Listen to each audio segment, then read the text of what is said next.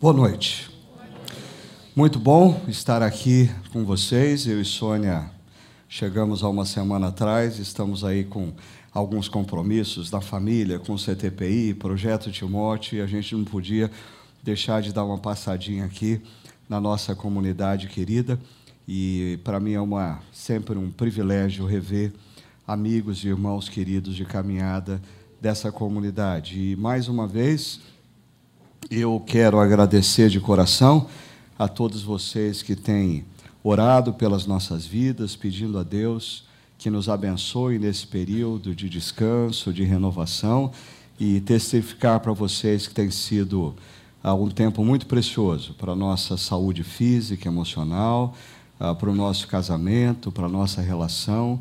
Nós somos muito gratos à igreja que tem nos apoiado nesse momento, nesse processo de descanso e renovação. Muito obrigado. E uh, os pastores me escalaram para pregar uh, esse capítulo da série, a Família Não Tão Moderna. E eu, assim, sinceramente, eu, eu não sei se seria necessário eu pregar, porque se você, assim, tinha algum receio quando eu anunciei que eu ia ficar fora um tempo, ah, o que, que vai acontecer com a pregação? Bom, vocês já perceberam que, assim, se aconteceu alguma coisa, foi para melhor, né? A, a, turma, assim, está dando conta do recado, está voando baixo e está complicando a minha vida, a minha vida, porque essa semana eu falei assim: bom, já que vocês querem que eu pregue, me mande aí o template da série, o, o, o que vocês têm preparado. E eles mandaram um negócio que eu não sabia nem mexer. Eu falei: pronto, quando eu voltar, eu vou ter que fazer um curso para aprender a lidar uh, no que a turma está fazendo agora. Né? Mas, uh, antes da gente ir propriamente para o tema de hoje, que diz respeito uh, ao homem, a figura do homem, na família e na sociedade, ah, eu acho que é importante é, a gente pensar numa coisa, porque, apesar de distante, a gente escuta aqui, acolá, uma coisa ou outra, tal, e eu sei que ah, essa série mexe com temas é, polêmicos para a atualidade. E a gente está vivendo um momento na história de polarização, onde as pessoas, tudo quanto é assunto, tensiona, tensiona, né? Então, quando você fala aqui ah, de sexualidade, ah, tem gente, ah, não concordo, isso aí é a visão pessoal do pastor, eu não concordo com ele. Quando você fala, então, de mulher, o papel da mulher, vem a turma do empoderamento feminino, vem a outra turma que diz que mulher não pode nem fazer oração na igreja, e a coisa pega fogo. Né? Então, eu acho que é muito importante você, você, parar sempre sempre que você ouvir uma pessoa falando, ah, manifestando a sua opinião, você tem que fazer uma pergunta, primeiro para você mesmo. Qual é a cosmovisão dessa pessoa? Quais são os óculos que essa pessoa está usando para olhar a realidade? Porque, às vezes, ah, o problema não está no conteúdo, está no óculos que você usa. Então, você discorda mas você não discorda do conteúdo. O problema é que você está usando óculos diferentes do que nós usamos numa comunidade cristã quando ensinamos acerca de determinados temas. Deixa eu exemplificar isso para você. Olha só. Três perguntas importantes para você definir a cosmovisão de uma pessoa ah, e duas últimas perguntas aplicadas ao que a gente vai trabalhar hoje. Primeiro, o que é o universo? Uh, o segundo, o que é o ser humano? Terceiro, o que é a história? Uh, quarto, qual o lugar do trabalho? E quinto, qual o lugar da família? Uh, deixa eu exemplificar para você o que é uma cosmovisão e o quanto isso afeta dependendo do óculos que você usa. Ok? Então, você coloca o óculos do secularismo, você coloca o óculos das ciências ensinadas nas universidades, aonde ah, Deus foi colocado à margem ah, e, e nada tem conexão com a revelação bíblica. Pergunta: o que é o universo? O universo, o universo é fruto do acaso, é fruto de uma grande explosão que não teve ninguém por detrás dessa explosão e não teve ninguém coordenando o, o, o, o, o momento posterior à explosão. O universo é fruto do acaso, é uma grande explosão que deu certo, uma explosão que gerou ordem. Segundo, o que é o ser humano? Você tem que seguir a sequência. Se você respondeu da maneira como eu coloquei a primeira pergunta, o que é o ser humano? Bom, o, o, ser humano, no meio de toda essa explosão e no desenvolvimento decorrente dessa explosão, é, é uma ameba que deu certo. É, assim, uma ameba com uma sorte impressionante, porque eh, diante de inúmeras e inúmeras bifurcações, eh, todas as bifurcações, todas as, as escolhas que foram feitas deram certo. E aí surgiu o ser humano como fruto de uma cadeia evolutiva. Eh, mas nós não passamos de animais. Animais racionais, às vezes nem tanto, às vezes só um pouquinho mais do que muitos animais que a gente vê uh, na mata e assim por diante. Mas é isso que é o ser humano. Então, diante disso, o que é a história? A história, a história são cerca de 80, 90 anos que eu tenho de vida e que eu tenho que aproveitar da melhor maneira possível. Porque eu vou virar pó. Porque eu não sou mais do que um animal que pensa um pouquinho, elabora um pouquinho mais do que outros animais. Mas qual o sentido da vida? Eu tenho que aproveitar a vida. Eu tenho 80 anos respirando no máximo e eu preciso aproveitar e fazer o que eu tenho que fazer, porque é isso que é a vida. Qual o lugar do trabalho? Ah, o lugar do trabalho aqui é paradoxal. Por um lado, eu preciso do trabalho, porque para aproveitar a vida eu tenho que fazer dinheiro. Por outro lado, o trabalho me tira tempo para aproveitar a vida. Então a lógica é a seguinte: faça o que você tem que fazer no menor tempo possível para conseguir o máximo de dinheiro possível para você poder aproveitar a vida. E isso afeta a sua ética porque aí você começa a pegar atalhos, porque esse universo é fruto de uma explosão, nós somos seres fruto de um, um, um, um desenvolvimento, de uma, cadeia, de uma cadeia evolutiva, mas nós não passamos de animais um pouco mais racionais, o trabalho me gera recurso para eu aproveitar a vida. Aí não venha me dizer que tem coisa que eu não devo fazer, porque pare e pensa comigo. Se você concordou com as respostas anteriores, esse negócio de ética é balela. Você falar para mim que é errado eu me corromper para fazer dinheiro, é errado eu ganhar dinheiro omitindo números no contador ou não passando nota. Para com isso. Esse negócio de ética é uma convenção que você inventou. Não tem ninguém acima de nós para dizer o que é certo e errado. Então, eu estou no mesmo pé de igualdade que você. Você fala que é, que é errado, eu falo que é certo. E quem vai decidir? Ah, nós somos animais, eu e você. Estamos no mesmo pé de igualdade. E o que é família? Bom, família é um negócio assim, é, é, é, um, é um adicional. Ah, ou melhor, é um, é um opcional. Você pode viver com família, pode não viver com família. Você só tem que pensar o seguinte: se a, se a história é o espaço para você aproveitar o curto tempo de vida que você tem, você tem que pensar seriamente se está valendo a pena a relação. Porque se não está valendo a pena, é melhor você se livrar desse negócio logo. Porque, meu amigo, a vida é curta. O que é, você vai virar pó. Você vai ficar empatando numa relação que você não é feliz? Sai fora. Ah, perdeu o prazer, perdeu o gosto? Troca. Errado? Pa, para com isso, não tem certo e errado. Foi, é você que está com esses pressupostos de que existem coisas certas ou erradas. Por favor, se lembre, nós somos meramente animais um pouquinho mais racionais. E a vida, a história, é o espaço para a gente aproveitar. Porque eu e você, em breve, em pouco tempo, dias, semanas, meses ou anos, vamos virar pó. Ok. Deixa eu tirar esse óculos e deixa eu colocar um outro óculos para você perceber a diferença. O que, o que é o universo? O universo é a criação maravilhosa e intencional de um Deus criador.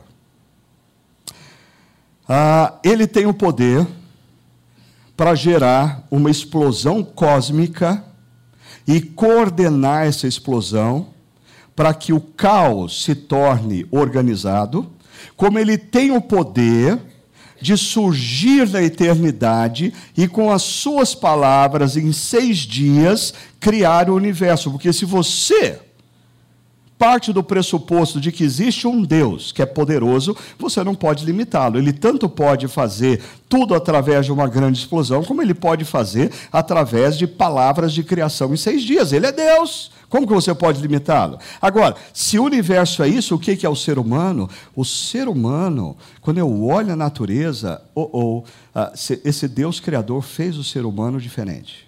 O ser humano pensa e elabora diferente de todos os outros animais. Sabe por quê?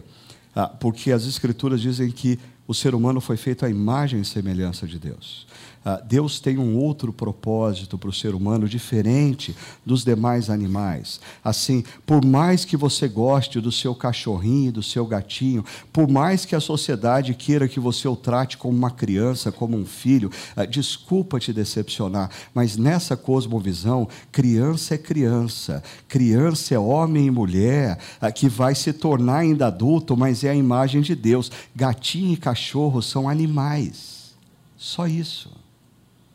Eu sei, isso te deixou chocado, mas é uma questão de cosmovisão.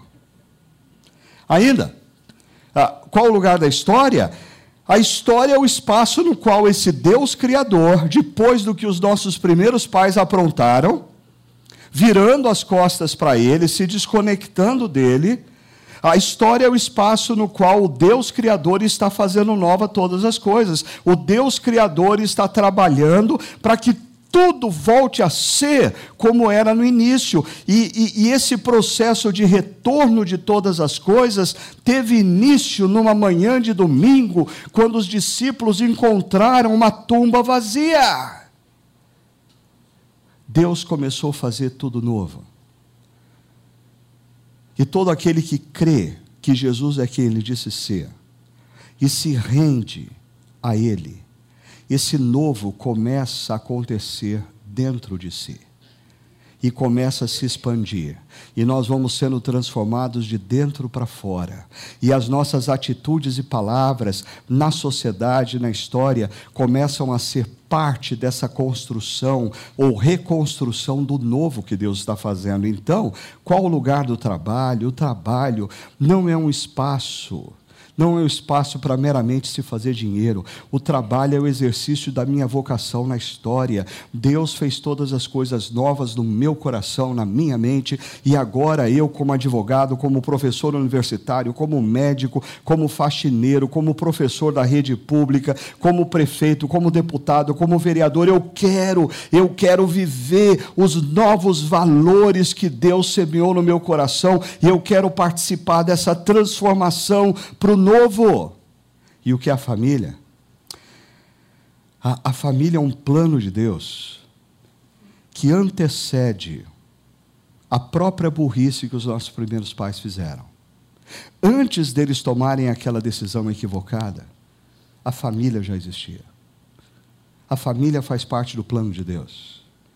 A família é um espaço no qual Deus nos ensina a amar, a família é um espaço no qual homens e mulheres imaturos aprendem a amar e se tornam maduros. A, família é um espaço no qual homens e mulheres imaturos aprendem a amar um ao outro e, quando chegam os filhos, descobrem uma dimensão ainda mais intensa do amor e crescem em maturidade. A família é o espaço no qual homens e mulheres que creem na verdadeira história semeiam no coração da geração futura a verdadeira história que é essa última narrativa que eu contei. Perceba, antes de você assumir determinadas posições, você precisa se perguntar: qual é a narrativa por detrás das minhas posições? Ah, porque eu já falei sobre isso em outras séries. Nós vivemos um momento histórico onde as igrejas estão cheias mas cheias de cristãos pagãos. Eles se afirmam cristãos, mas a maneira como eles exercem a profissão deles, a maneira como eles conduzem os seus negócios, a maneira como eles vivem na universidade, a maneira como eles lidam com a sua sexualidade, a maneira como eles lidam com os compromissos assumidos numa aliança de casamento, é da narrativa anterior. É uma cosmovisão secular, aonde todas as coisas absurdas que estão acontecendo ao nosso redor são normais. Você precisa, eh, quando escuta uma pessoa, mesmo alguém que se diz cristão, afirmando algumas coisas, você precisa aprender a fazer a pergunta: qual é a cosmovisão por detrás dessa posição? Dito isso, vamos ao tema. Homens não tão modernos. Eu diria que ah, quando a gente fala de masculinidade, nós vivemos hoje uma crise com dois extremos. Por um lado, você tem os adolescentes irresponsáveis, frágeis e omissos. É uma geração que cresceu super protegida. É o cara que com 30 anos de idade não tinha saído de casa ainda e toda manhã a mamãe ainda levava todinho para ele na cama. E ele reclamava quando o todinho estava frio, não estava quentinho. Né? Tem que ser todinho na cama quentinho com canudinho. E o cara vai para a vida achando que todo mundo vai tratá-lo assim. Ah, é o, é o, sujeito que cresceu ah, com a mamãe dizendo que a nota baixa que ele tirou em matemática é culpa do professor que não ensinou direito. Ah, que ele não jogou no time da escola de futebol porque o professor da escola de futebol não viu o talento que ele, o filhinho querido da mamãe, tinha. São, são, são homens que estão eternizando a condição de meninos. São homens que tremem na base diante da possibilidade de se casar. São homens que acham que não dão conta de criar um filho.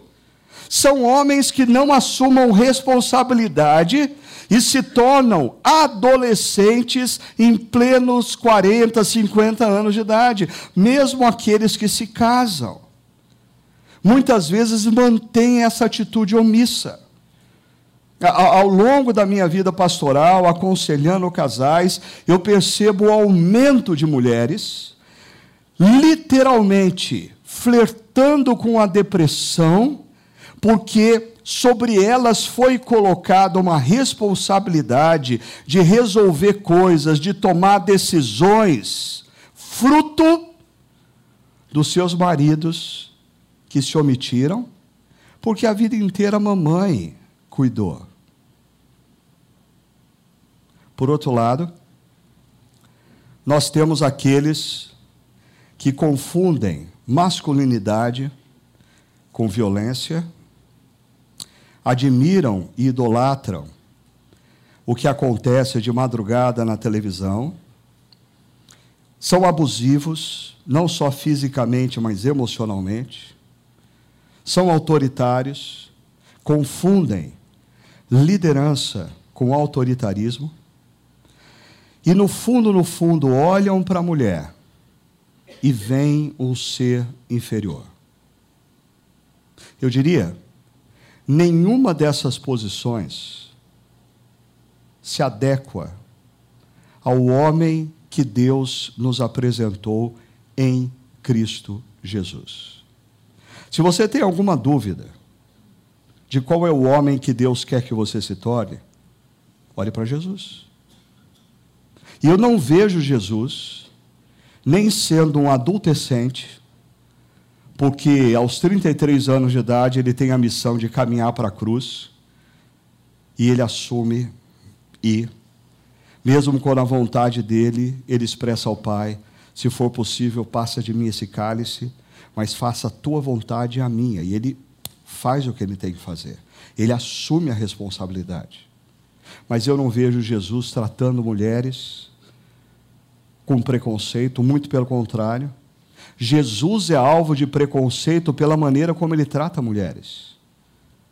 Ele conversa com mulheres em público, o que um rabi jamais deveria fazer. Ele tira as dúvidas de uma mulher samaritana que era considerada na vila como uma mulher da vida. E ele gasta tempo em público conversando com ela, de igual para igual, tratando-a com dignidade. Jesus tem no seu grupo de discípulos mulheres como Marta e Maria, a qual ele respeita, a qual ele admira, a qual ele dialoga com elas, assim como ele dialoga com os discípulos. Por um lado, essa adultescência é muito conhecida ah, como síndrome de Peter Pan. Homens que ah, resolvem viver na terra do nunca, aonde eles podem ser meninos para todo sempre. Ah, nesse livro, A Sociedade que Não Quer Crescer, de Sérgio Sinai, ah, num determinado momento existe essa afirmação. Olha só. Uma sociedade empenhada em permanecer adolescente vive no imediatismo, ou seja, não existem projetos de médio e longo prazo. Não existem. É, tudo tem que ser imediato. Ah, ah, permanecer na fugacidade, nas rebeliões arbitrárias que a nada conduzem, na confrontação com as regras, na fuga das responsabilidades, na rejeição ao compromisso, na busca do prazer imediato, ainda que se tenha que chegar a ele através de atalhos. E aqui emergem os problemas éticos. O atalho. Uma geração que está sempre olhando a vida e pensando assim: deve ter um jeito mais fácil de se ganhar dinheiro. Deve ter um jeito mais fácil de se fazer sucesso. Deve ter um jeito mais fácil de chegar lá. É uma geração que quer chegar aonde a geração anterior ou seus ídolos da geração anterior chegaram, mas não querem pagar o preço para chegar lá. Elas querem descobrir uma escadinha lateral que as conduza no palco, aonde as luzes já estejam acesas e eles sejam tidos como os astros. Por outro lado, essa violência, esse abuso gera situações crescentes na nossa sociedade e eu não tenho a expectativa que você consiga ler. Uh, não é teste uh, oftalmológico agora, ok? Mas eu vou ler para você o cronômetro da violência contra as mulheres no Brasil. Uh, esses dados eles estão desatualizados, eles são de 2017.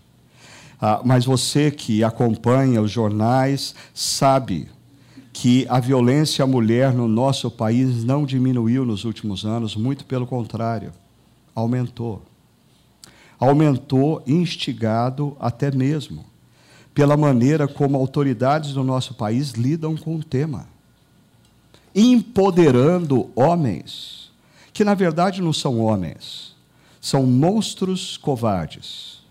Monstros covardes. Eles nada têm a ver com homens. Eles são monstros. Veja só.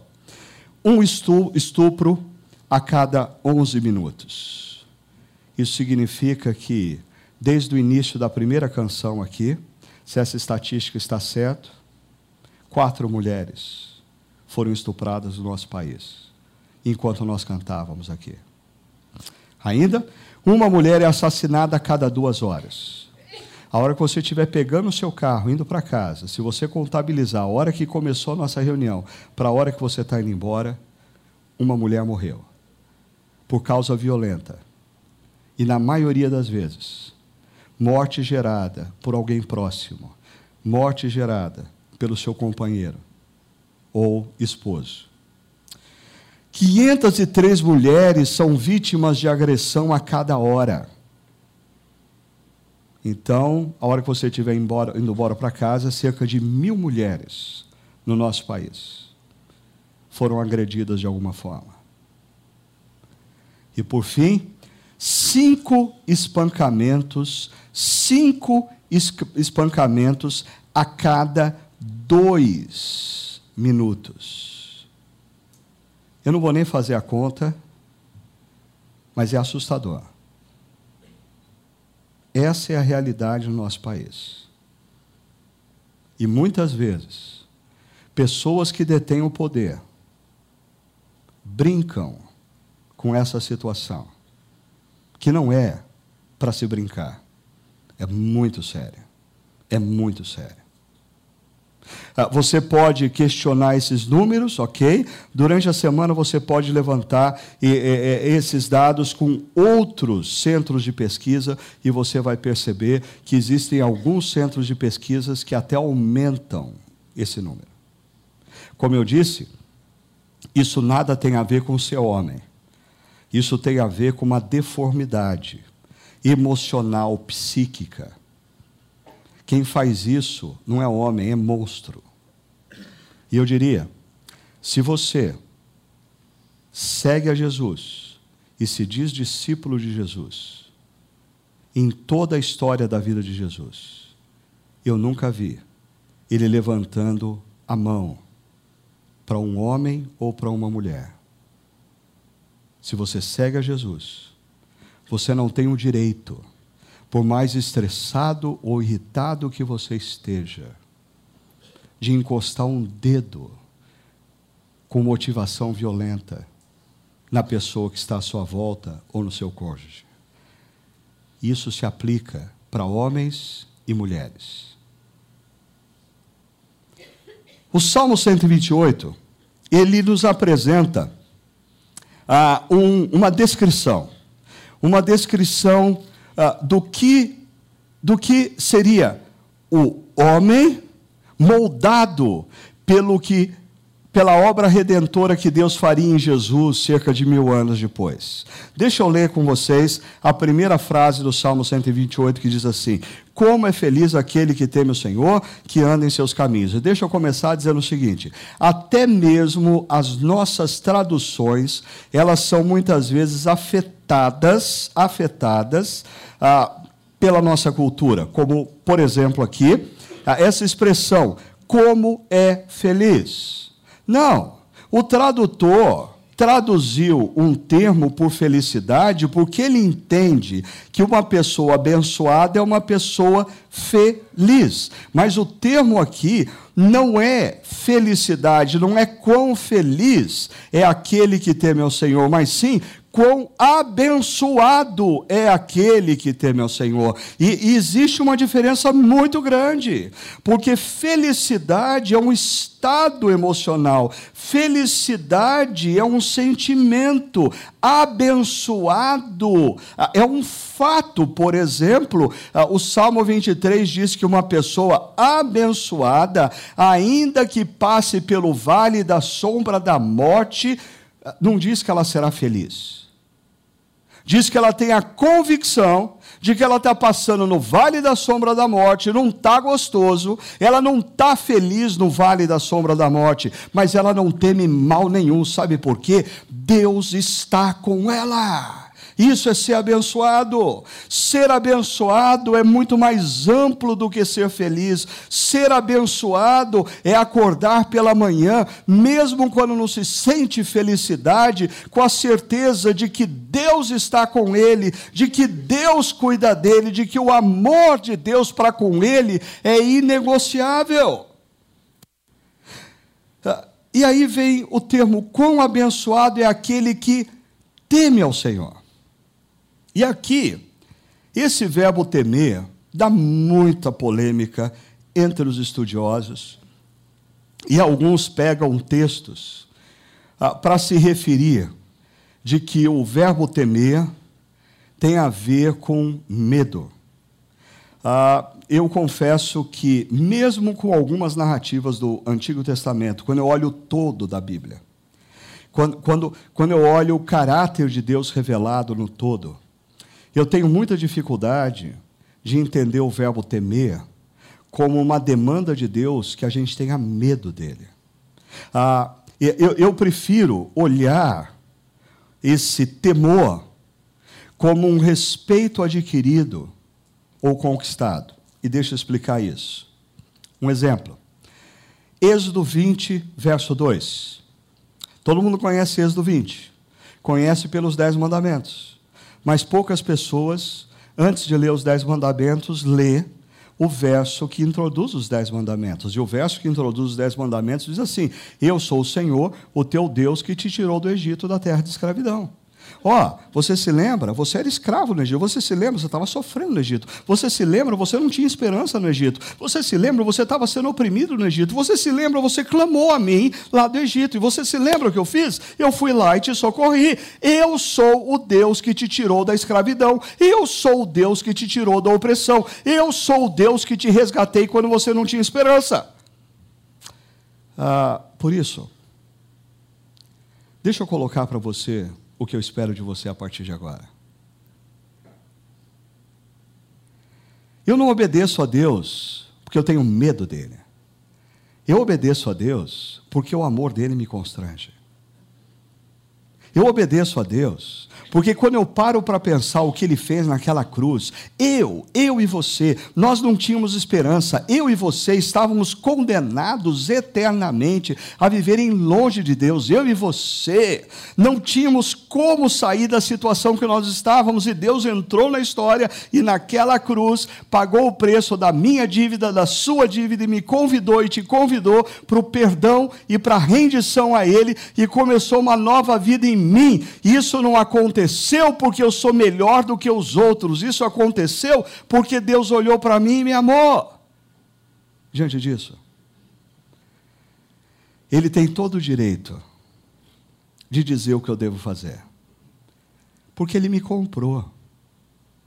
Mas Ele não me comprou com a sua força opressora, Ele me comprou com o seu irresistível amor. Ele me comprou com a sua imensurável graça. E talvez ajude você a entender isso. Eu ouvia uh, um, um, preletor falando sobre uh, cinco diferentes níveis de relação que nós temos com pessoas que estão acima de nós: patrão, pai, pastor, professor e até Deus. Uh, o, o nível mais baixo e precário é o medo. O medo, quando a gente tem medo de uma pessoa, a gente se torna totalmente passivo, porque a gente tem medo. Isso não é bom. Né? Existe um segundo nível que é o da raiva. É quando você avança da, da, do, do, do, medo, da passividade e começa a reagir com palavras, reagir com atitudes, mas isso também não é bom. Ah, existe também aqui um, um momento ah, intermediário que é o da indiferença. Indiferença. Você gosta do seu chefe? Não. Sei. Você tem raiva dele? Não.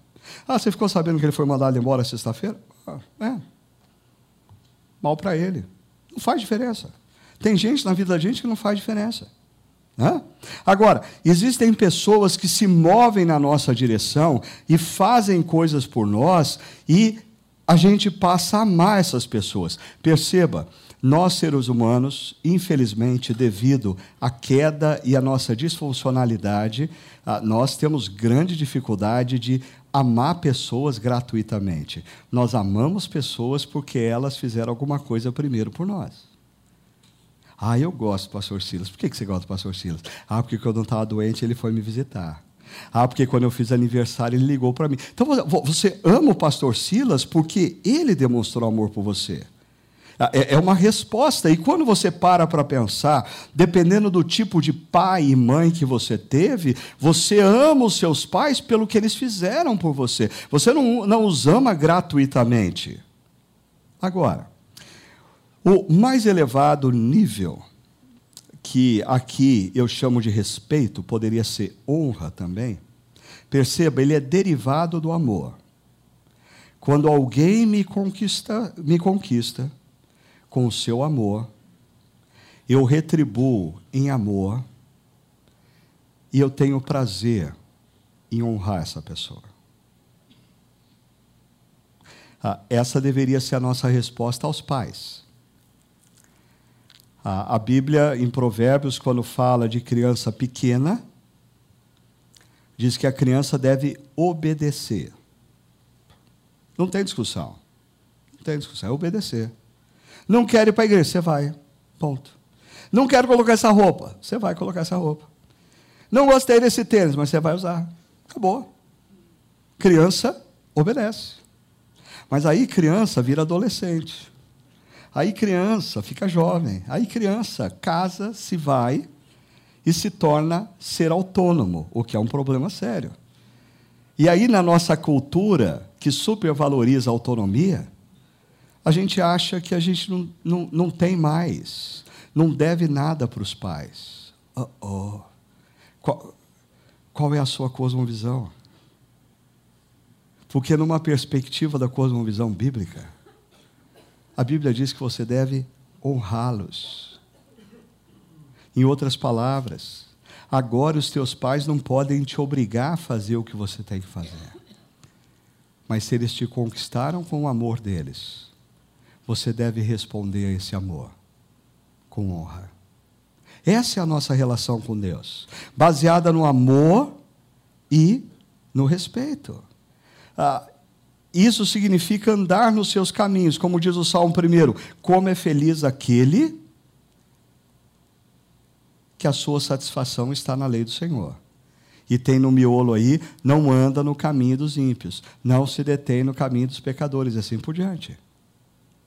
Agora, interessante que, voltando ao Salmo 128, o verso primeiro, então, você já entendeu. Como é feliz ou como abençoado é aquele, perceba que é uma afirmação genérica, não se refere a homens, se refere a todos, homens e mulheres. Quão abençoados são homens e mulheres que aprendem a amar e a honrar Deus com as suas vidas. Em outras palavras, andam nos seus caminhos. E aí no verso 4 aparece a palavra abençoado novamente. E graças a Deus, agora o tradutor aprendeu que a, aquela palavra lá no primeiro verso não é feliz, é abençoado. Assim será abençoado o homem que respeita, honra, ama, teme ao Senhor. Aplicou então ao homem. Ah, faça a seguinte imagem comigo. Aqui, nós vamos montar um sanduíche. O verso 1 é o pão que está em cima. O verso 2, o verso 4 é o pão que está embaixo. E a gente tem o verso 2 e 3 como recheio: o hambúrguer, a, o presunto, o, a mussarela, o tomate, assim por diante. E olha o que, que está no meio desses dois pães: trabalho, esposa e filhos. Quão abençoado será o homem que decide honrar a Deus nas suas decisões, nas suas atitudes, nas suas expressões. E como essa bênção de Deus vai se manifestar? Vai se manifestar no trabalho, na relação com a esposa e na relação com os filhos. Deixa eu mostrar isso para vocês, começando pelo trabalho. Diz: Você, aí sim, homem, comerá do fruto do seu trabalho e será feliz, aqui sim, feliz, e próspero. A palavra próspero aqui significa, é bem diferente do que a gente entende por prosperidade, é a palavra satisfação. Você comerá do fruto do seu trabalho satisfeito. Aqui existem dois elementos que a gente precisa ponderar. Primeiro, o fato de que hoje em dia é, nós somos envolvidos por uma cultura secular que convida você a confiar em você mesmo. E aí você começa a ser um terapeuta bem-sucedido, você começa a ser um vendedor bem-sucedido, você começa a ser um executivo bem-sucedido, um professor de universidade bem-sucedido, seja lá o que você faça, você começa a fazer sendo bem-sucedido e você acaba se convencendo de que você é o que você é porque você é bom. Errado.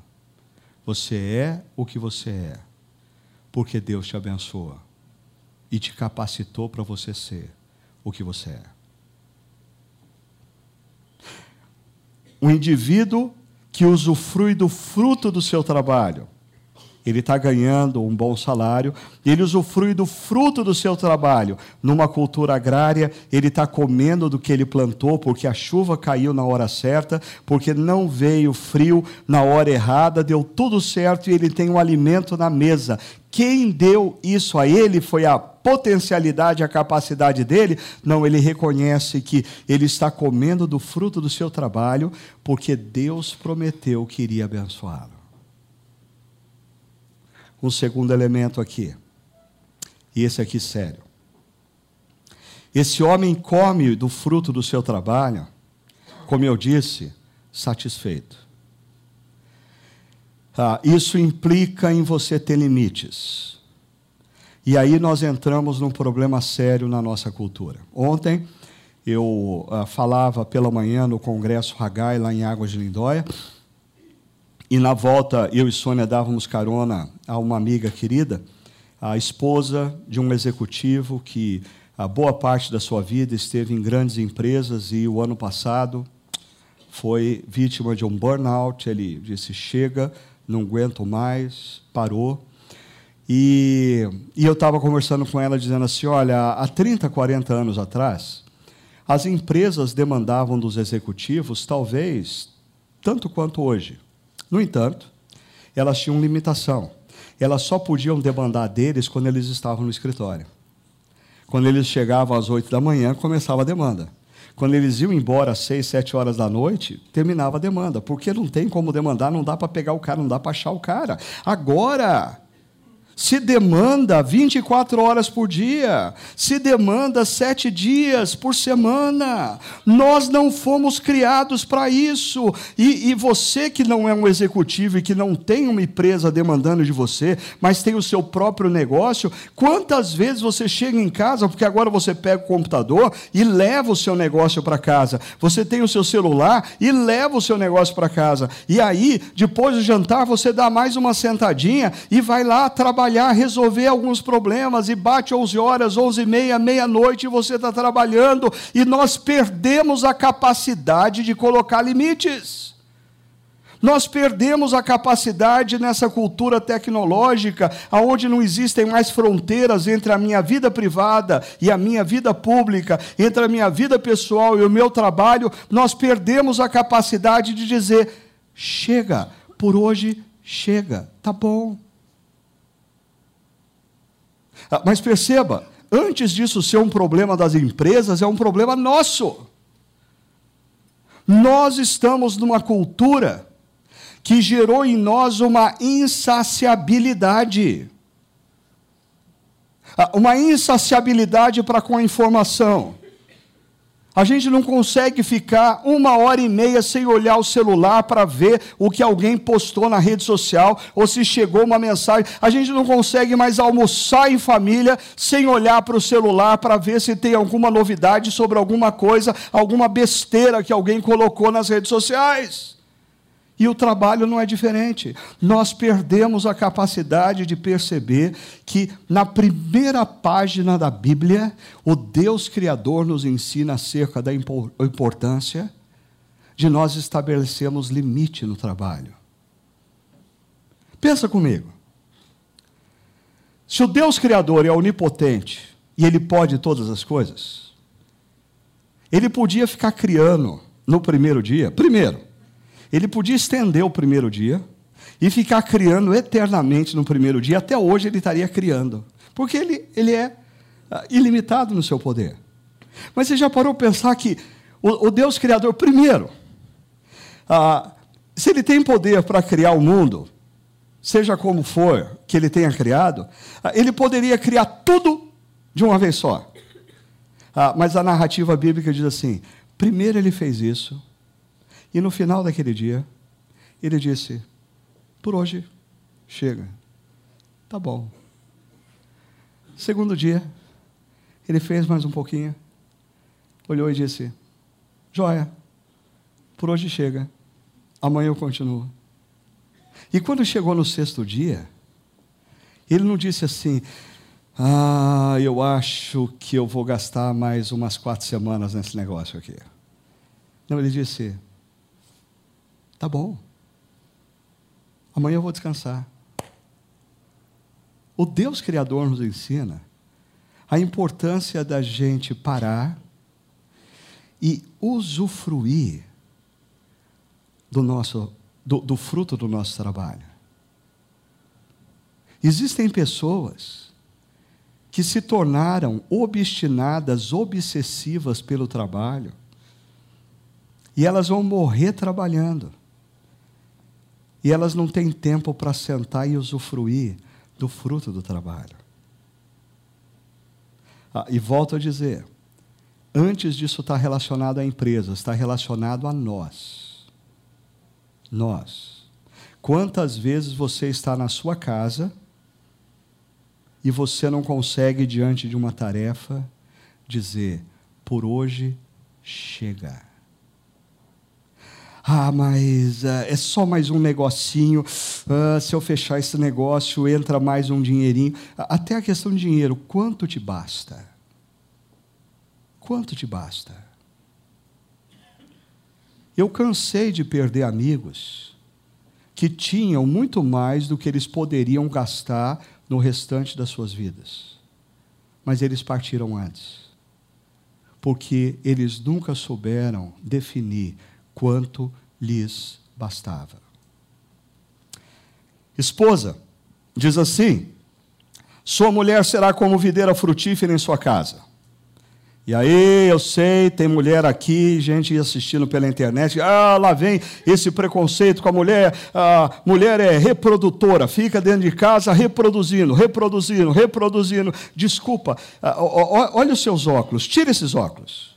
Deixa eu mostrar para você uma coisa. No livro de Gênesis, você viu lá, videira frutífera, né? No livro de Gênesis, diz assim: José é homem, ok? Não está em casa, é homem. É uma árvore frutífera. E Moisés não se sentiu ofendido com a, com a afirmação. Não tem, não tem ofensa nenhuma dizer que uma mulher é uma árvore frutífera. Ah, diz, mulher, José é uma árvore frutífera, árvore frutífera à beira de uma fonte. E mais, o Salmo 1, verso 3, diz que o cristão, aquele que anda nos caminhos de Deus, é como uma árvore plantada junto a ribeiros de água e dá frutos no tempo certo. Em outras palavras, é árvore frutífera. Ok? Combinado? Sem ofensas, dizer que mulher é como uma videira frutífera, ninguém vai ficar ofendido? Ok. E o que, que significa isso? Aí vamos lá. Primeiro, diz respeito à fertilidade, sim. Me desculpem, mas houve um tempo na história em que as mulheres viam a fertilidade como uma bênção. Houve um tempo na história que casais viam filhos como herança do Senhor. Houve um tempo na história em que casais não pensavam em filhos em termos de quanto vai custar. Eles pensavam em filhos enquanto prazer eles vão nos conceder também. Houve um tempo na história que mulheres ah, tinham ah, mais prazer em pensar que quando elas engravidavam e davam à luz, elas estavam gerando uma posteridade, uma extensão, uma continuidade dela e do esposo, do que estava nascendo um empecilho para a carreira profissional dela.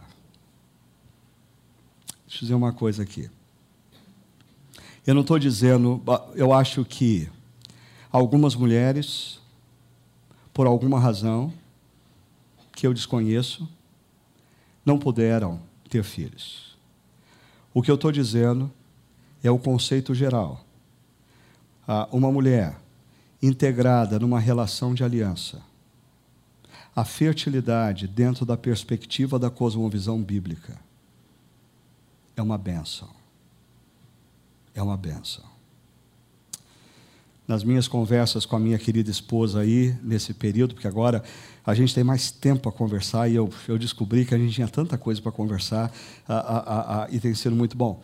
E uma das conversas que eu tive com ela, eu falei assim, querida, Você já parou para pensar se a Lígia, nossa filha mais nova, tivesse nascido mais coladinha no Levi, o nosso segundo filho? Porque teve uma diferença de sete anos entre a, o Levi e a Lígia. Né? Falei assim, teria sido bom? Falei, ah, não, mas assim, a Lígia ter chegado depois é bom, porque olha só, os dois mais velhos estão casados, a gente tem a Lígia ainda para se preocupar com ela tal. A, a gente, né? A, eu falei, não, não, mas não é por isso. Eu, eu pensei, se a gente tivesse tido a Lígia um pouquinho mais cedo, ah, a gente teria tempo para ter o quarto. Já pensou, querida, se a gente tivesse tido cinco filhos? Não dá mais tempo.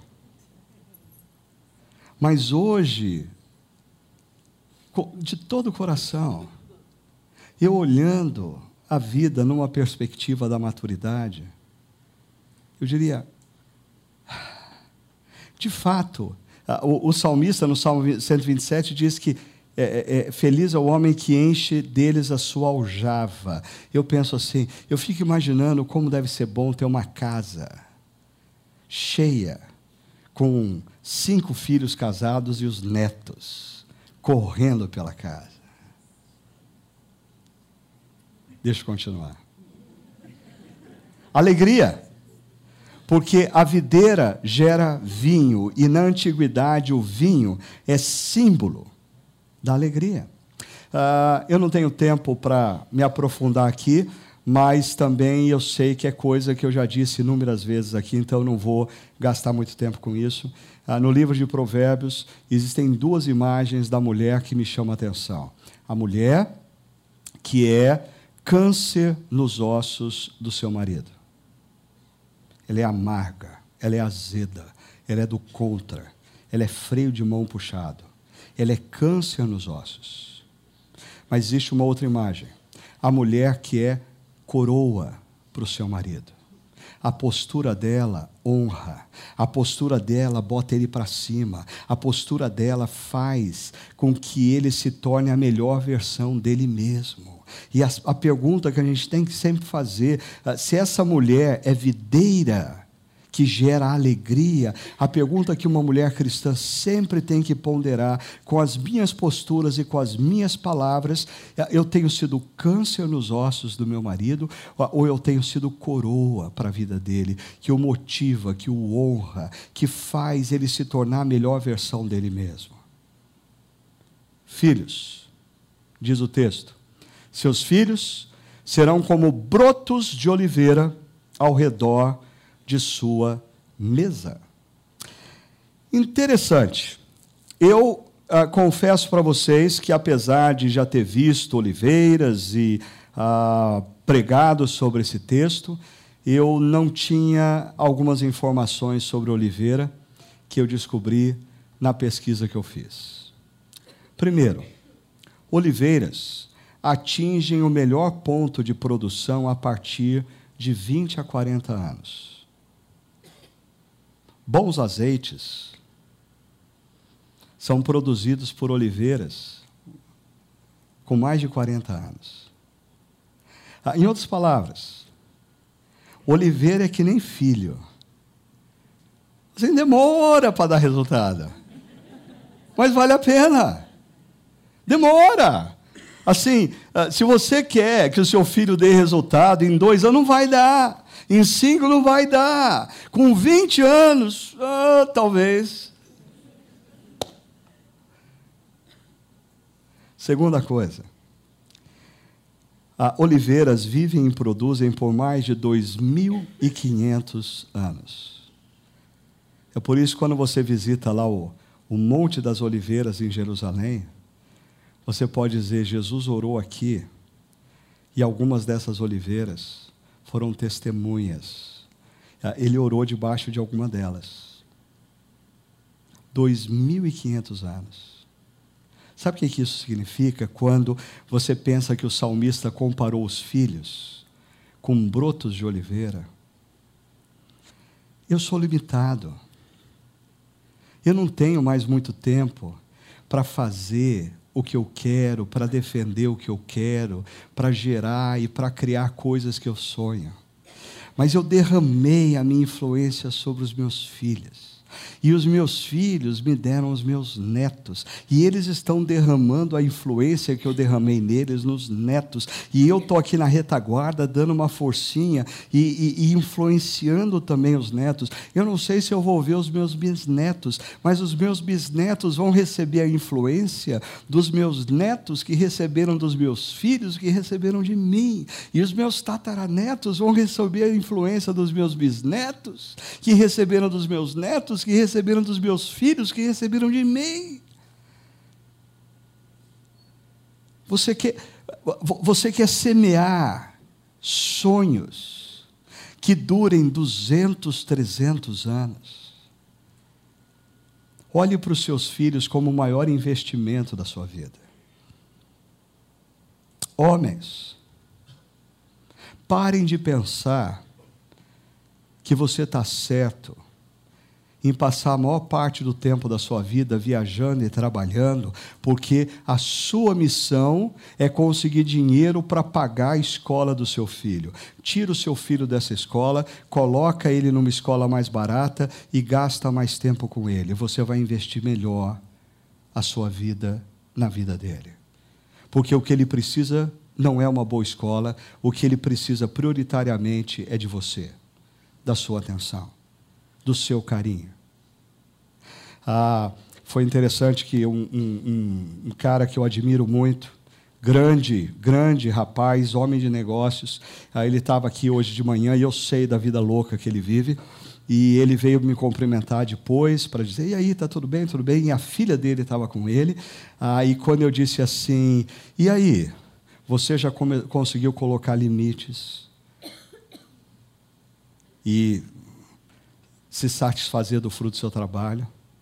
Na hora, a filha dele, adolescente, atrás dele, fez assim. E balançou a cabeça. O que eles mais querem não é o seu dinheiro. O que eles mais querem e precisam é da sua vida derramada na vida deles. E, então, além da questão do legado, existe aqui uma coisa que é um contrafluxo que a segurança de pais que investiram com amor, com carinho, com dedicação na vida dos filhos. Porque imagina se você chega numa idade e você optou por trabalhar, trabalhar, trabalhar e você não teve tempo para filho. Filho custava caro demais, então você não quis pensar nisso. Você preferiu investir em viagens para a Europa, para a Ásia, para os Estados Unidos. Ok, chegou na velhice. E está você e a sua esposa numa mesa se é que ela ainda vai estar com você. Sozinhos. Mas a imagem que o salmista nos coloca é que o homem que coloca ordem na sua vida e investe corretamente o seu tempo, porque ele anda no caminho do Senhor. Então ele se dedica à sua esposa, ele se dedica aos seus filhos como ele deve fazer. Quando chegar um determinado momento avançado na sua vida, ele vai estar sentado à mesa e ele tem os filhos ao redor dele. E mais, o texto termina dizendo que ele nessa mesa vai contemplar os filhos dos seus filhos. Mas isso é fruto de construção sábia da vida.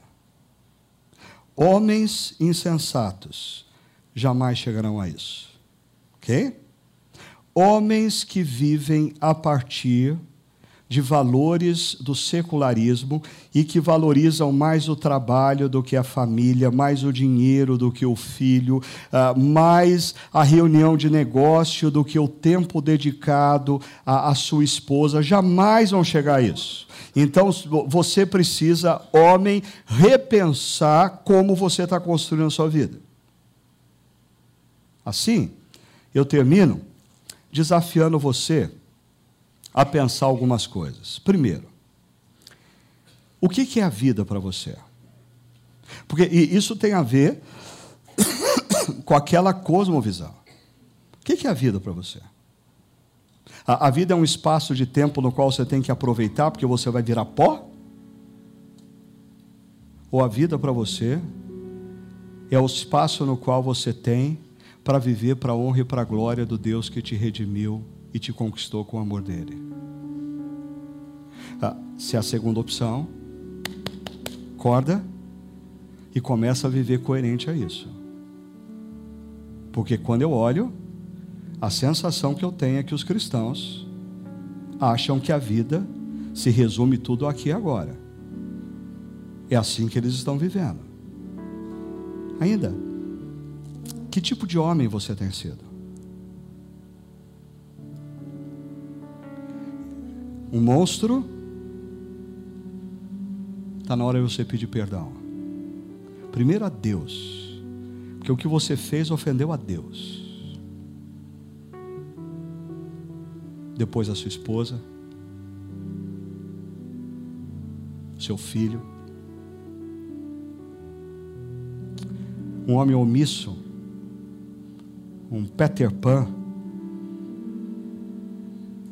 um jovem que se gaba de ser irresponsável um homem casado com filhos, que ainda fica gastando dinheiro com brinquedinho, que gasta tempo com videogame. É sério esse negócio.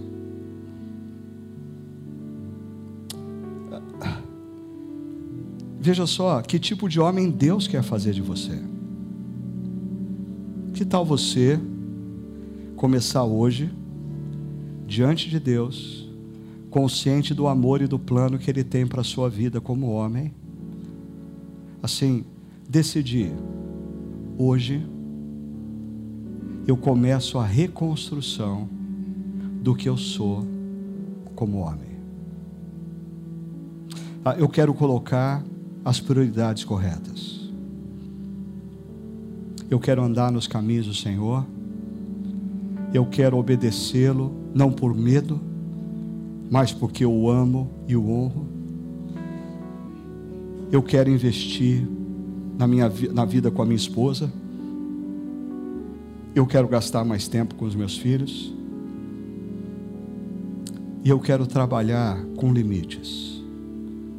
Eu quero aprender a olhar para o computador e dizer: chega, hoje tá bom.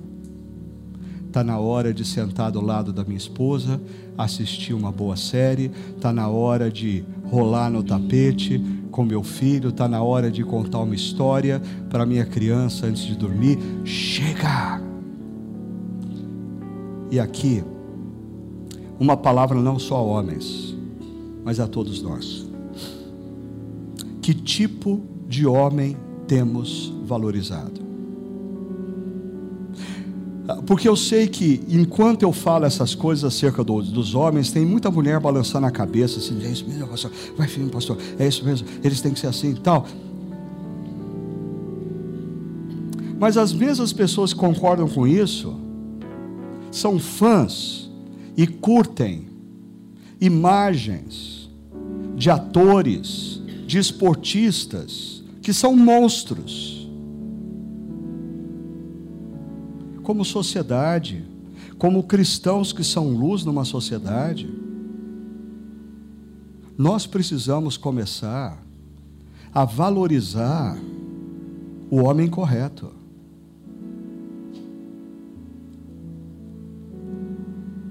Homens,